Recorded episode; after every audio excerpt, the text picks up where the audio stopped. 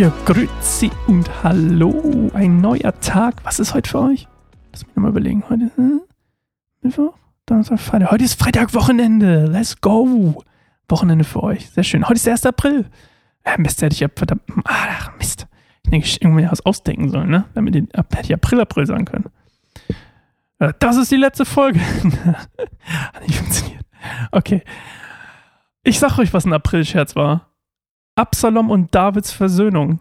Die hat nämlich nicht wirklich funktioniert, weil obwohl Absalom, unser Freund Absalom, sich auf die Knie warf oder auf, die, auf den Boden warf und David ihn küsste, war sein Herz schon verbittert. Weil er zu lang, David hatte da einfach seine Chance nach, zu, zur Vergebung verpasst. Wo er das, das sonst immer so gut kann. Aber bei seinem eigenen Sohn hat er es nicht hingekriegt. So.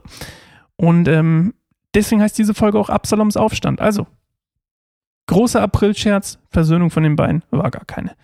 Also, lesen wir mal. Das ist 2. Samuel 15, 1 bis 12. Danach beschaffte sich Absalom Pferde und einen Wagen und bezahlte 50 Mann dafür, dass sie vor ihm herliefen. Jeden Morgen stand er früh auf und ging hinaus zum Stadttor. Wenn jemand mit einem Rechtsstreit zum König kam, fragte Absalom ihn, aus welcher Stadt kommst du? Gehörte er zu einem der Stämme Israels, sagte Absalom zu ihm. Du bist wirklich im Recht, aber beim König ist niemand, der sich damit befassen wird. Ich wünschte, ich wäre der Richter in diesem Land. Dann können die Leute mit ihren Streitfällen zu mir kommen und ich würde ihnen Gerechtigkeit verschaffen. Und wenn die Menschen sich vor ihm verneigen wollten, ließ Absalom es nicht zu, sondern umarmte und küsste sie. So verhielt sich Absalom jedem Israeliten gegenüber, der mit einem Streitfall zum König kam. Auf diese Weise schlich er sich in die Herzen aller Israeliten. Nach vier Jahren sagte Absalom zum König, lass mich nach Hebron gehen und mein Gelübde erfüllen, das ich vor dem Herrn abgelegt habe. Denn als ich in Geschur in Aram war, versprach ich, wenn der Herr mich nach Jerusalem zurückbringt, will ich dem Opfer, äh, dem Herrn ein Opfer darbringen. Da sagte der König zu ihm, geh in Frieden. Also ging Absalom nach Hebron. Hebron, ihr erinnert euch ja, ist eigentlich das eigentliche Zentrum. Die erste Hauptstadt, die, ne, in der David quasi sieben Jahre lang regiert hat und da eigentlich das Zentrum der davidischen Dynastie ist, ja. Und ähm, der Herrschaft eigentlich.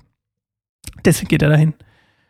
Ähm, ja, also ging Absalom nach Hebron, doch von dort aus sandte er Boten alle Teile Israels, sie sollten überall ausrichten, wenn ihr die Hörner hört, dann ruft Absalom ist in Hebron zum König gekrönt worden.